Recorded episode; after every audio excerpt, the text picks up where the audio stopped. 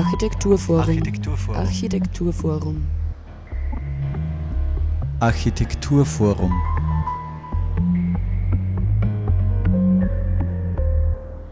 Hallo und herzlich willkommen zur aktuellen Sendung des Architekturforums Oberösterreich hier auf Radio Froh.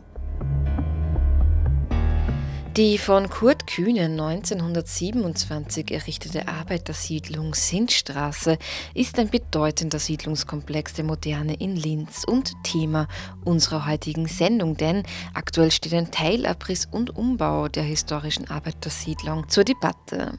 Wir sprechen darüber mit der Architektin Birgit Kornmüller.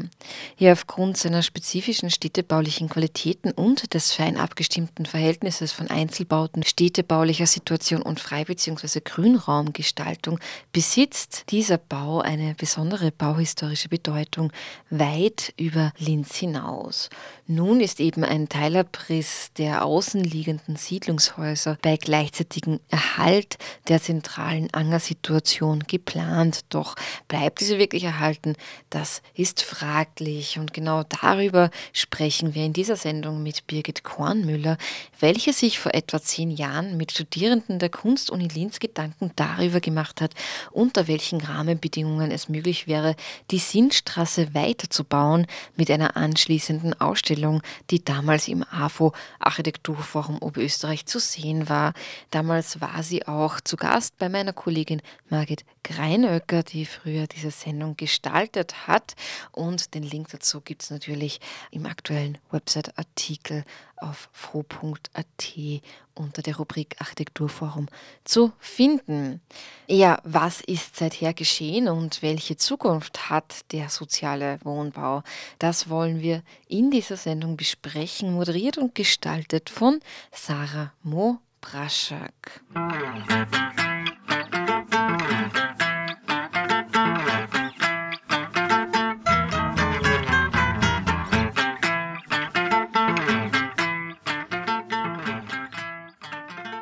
Ja, der Teilabriss von außenliegenden Siedlungshäusern bei gleichzeitigem Erhalt der zentralen Angersituation geht von problematischen bis falschen Einschätzungen aus, befindet das Architekturforum Oberösterreich mit der Begründung, eine Reduzierung auf die zentrale Angersituation verkenne und negiere die erhaltene städtebauliche Gesamtsituation und die historische Planungsabsicht Kurt Kühne habe den bescheidenen Mitteln der Zeit geschuldet mit einfach wirkenden Mitteln komplexe städtebauliche Situationen geschaffen, unter anderem die Wohnanlage Kaufleitnergründe 1925 und Wohnhausanlage Frankstraße 1927. Sie entwickle nicht nur spezifische Qualitäten nach innen, sondern definiere gezielt und unverwechselbar das Verhältnis der Bauten und der Freiräume zum Straßen- und Stadtraum. Dabei gehe es nicht nur um die Gestaltung, sondern die Verwirklichung verbesserter sozialer und kultureller Bedingungen für die Bewohnenden. Hierbei spielen laut Architekturforum Oberösterreich im Falle der Sinnstraße die außenliegenden Gebäude eine absolut entscheidende Rolle.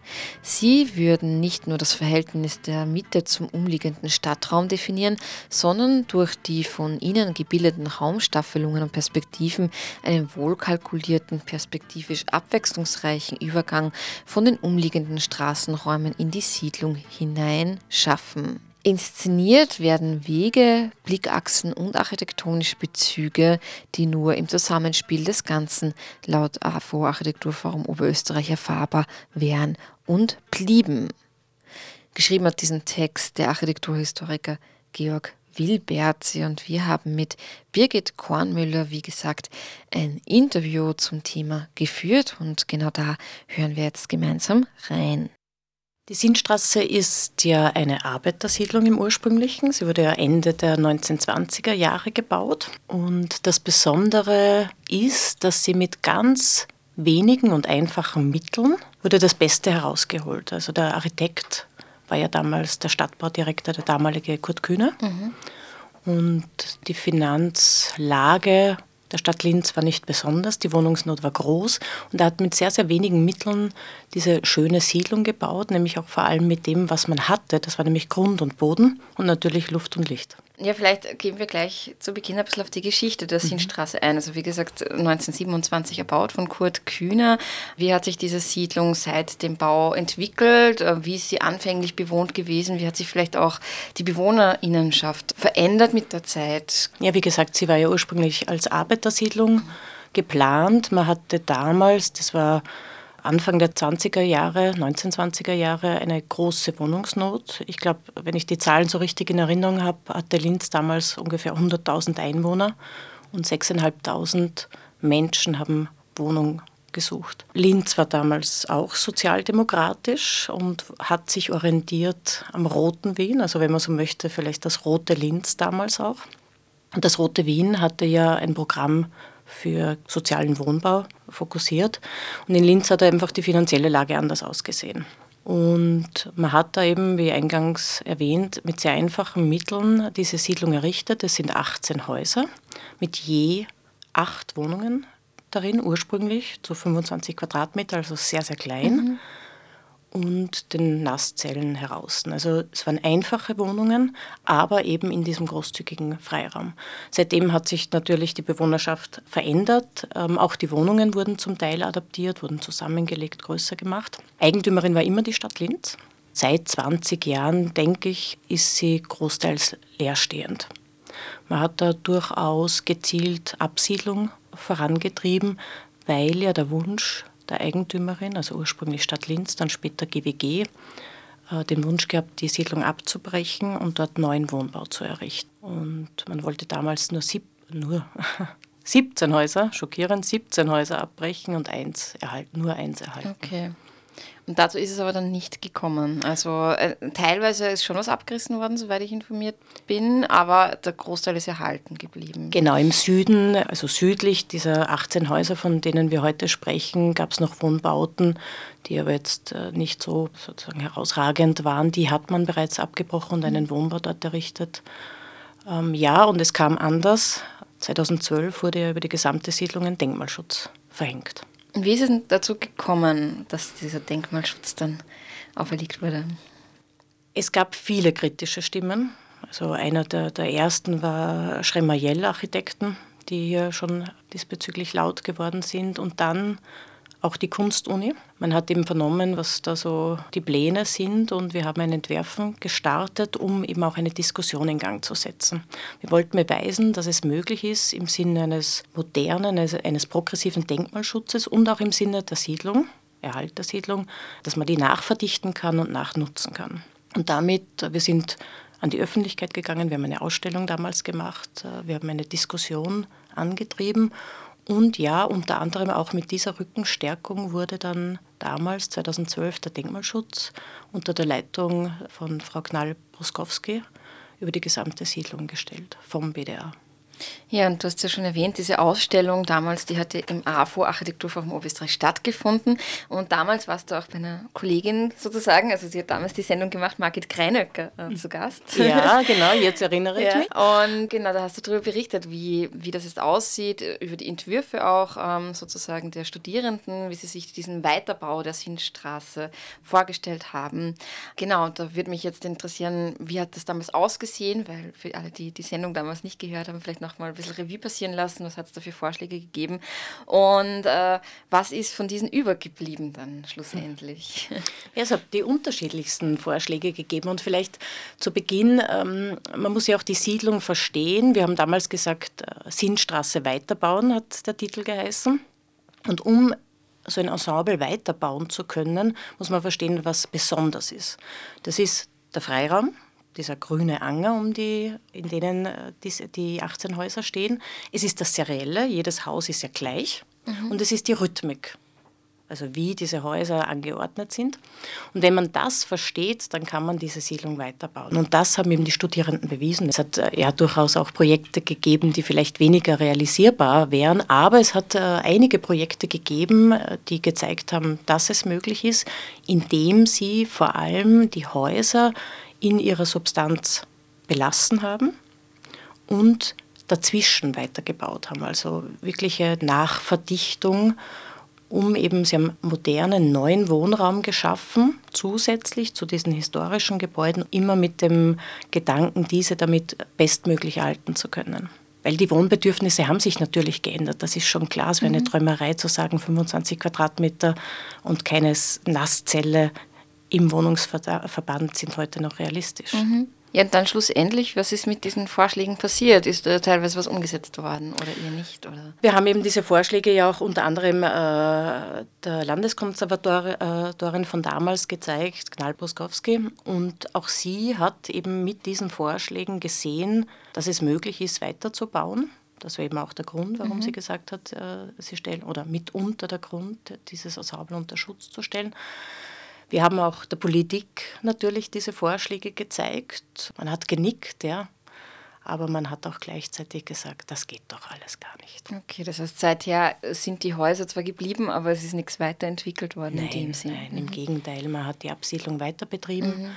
Man hat ja die Siedlung, also die Eigentümerin Stadt Linz hat ja die Siedlung an die städtische Wohnungsgenossenschaft GWG verkauft. Und für die ist es natürlich schwierig in diesem engen Korsett der Gemeinnützigkeit. Die hat damit schlichtweg nichts anfangen können. Wer sind denn die Menschen, die jetzt noch übrig sind, die dort noch leben? Ich weiß es nicht konkret, aber ich glaube nicht viele. Ich glaube, dass wirklich der Großteil, wenn nicht sogar alles leer steht. Mittlerweile ist ja die Sinnstraße weiterverkauft worden. Die GWG hat die Sinnstraße ja vor zwei bis drei Jahren an die Strabag Real Estate verkauft. Ah, mhm. und die hat dann ein geheimes Bitterverfahren gemacht zur mhm. Architektenfindung.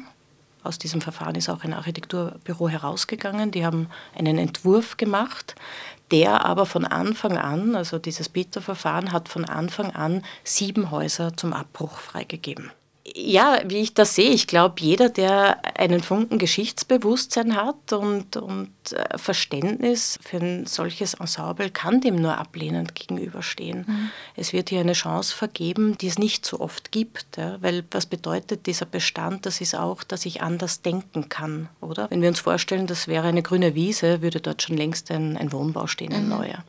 Aber diese Qualitäten, die dieser Bestand hat und diese weiterzuentwickeln, das geht ja nur mit Bestand. Anders zu denken, raus aus unserem Standard, den wir eh ständig produzieren.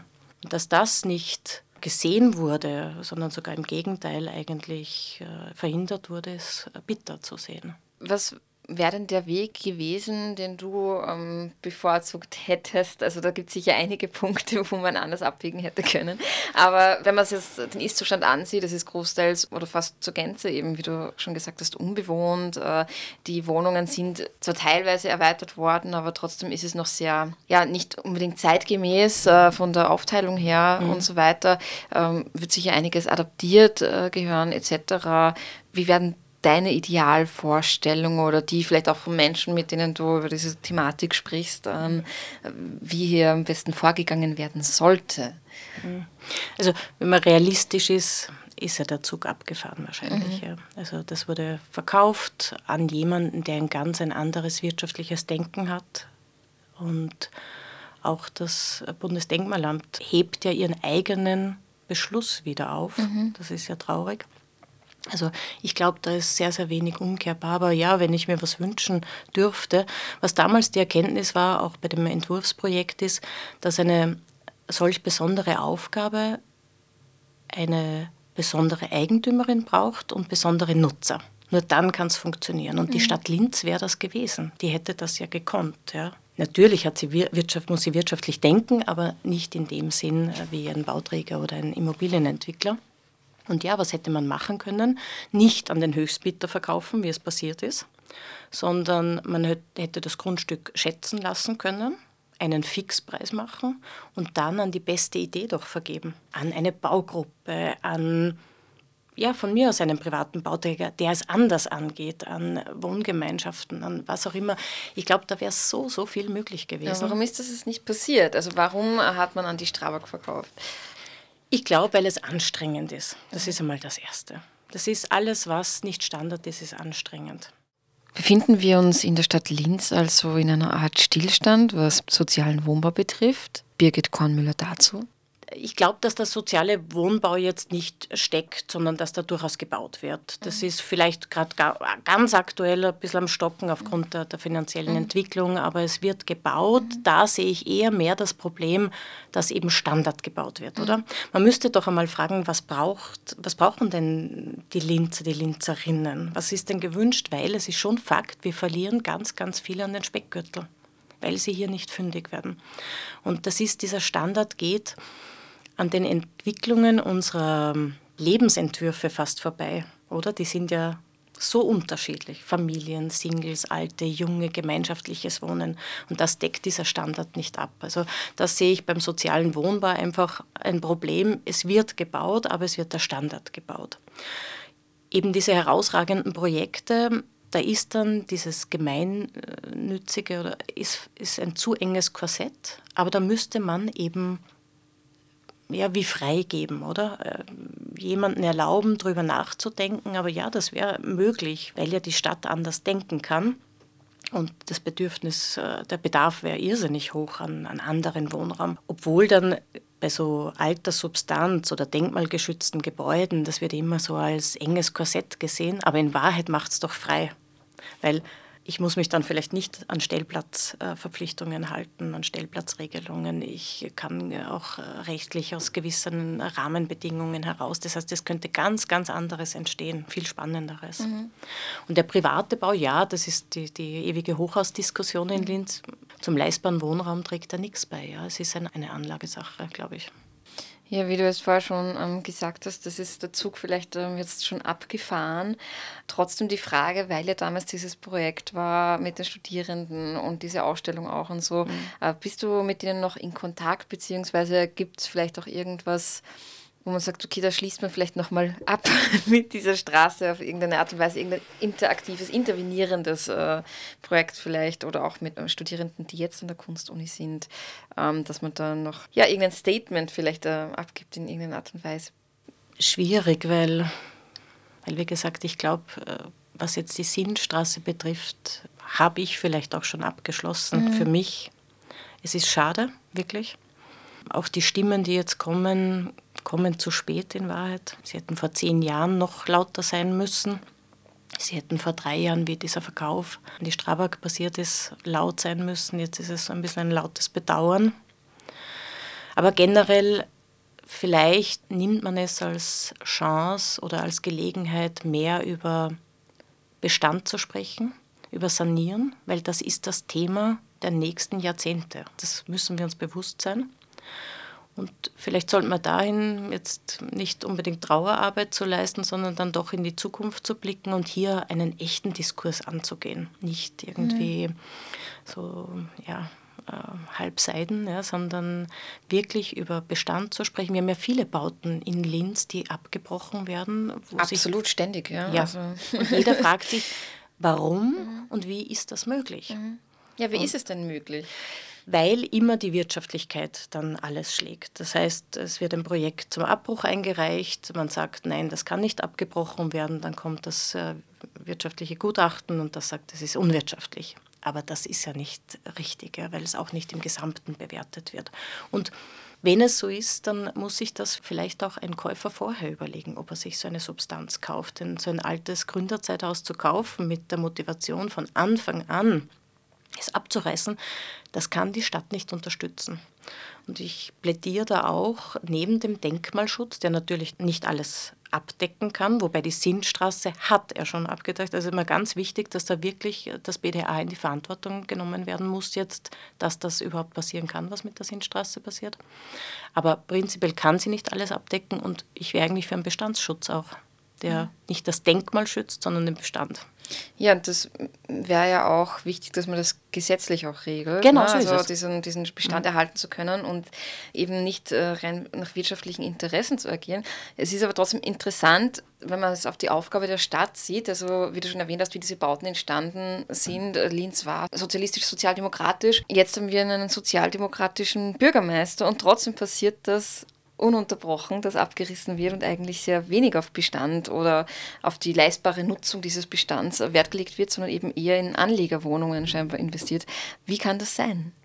Ich glaube, man möchte modern sein, man möchte die Stadt der Möglichkeiten sein und da wird aber vergessen, äh, dass das schon längst nicht mehr modern ist. Wenn wir schauen in wirklich lebenswerte, moderne, zukunftsorientierte Städte, dann haben die diesen Wandel schon geschafft.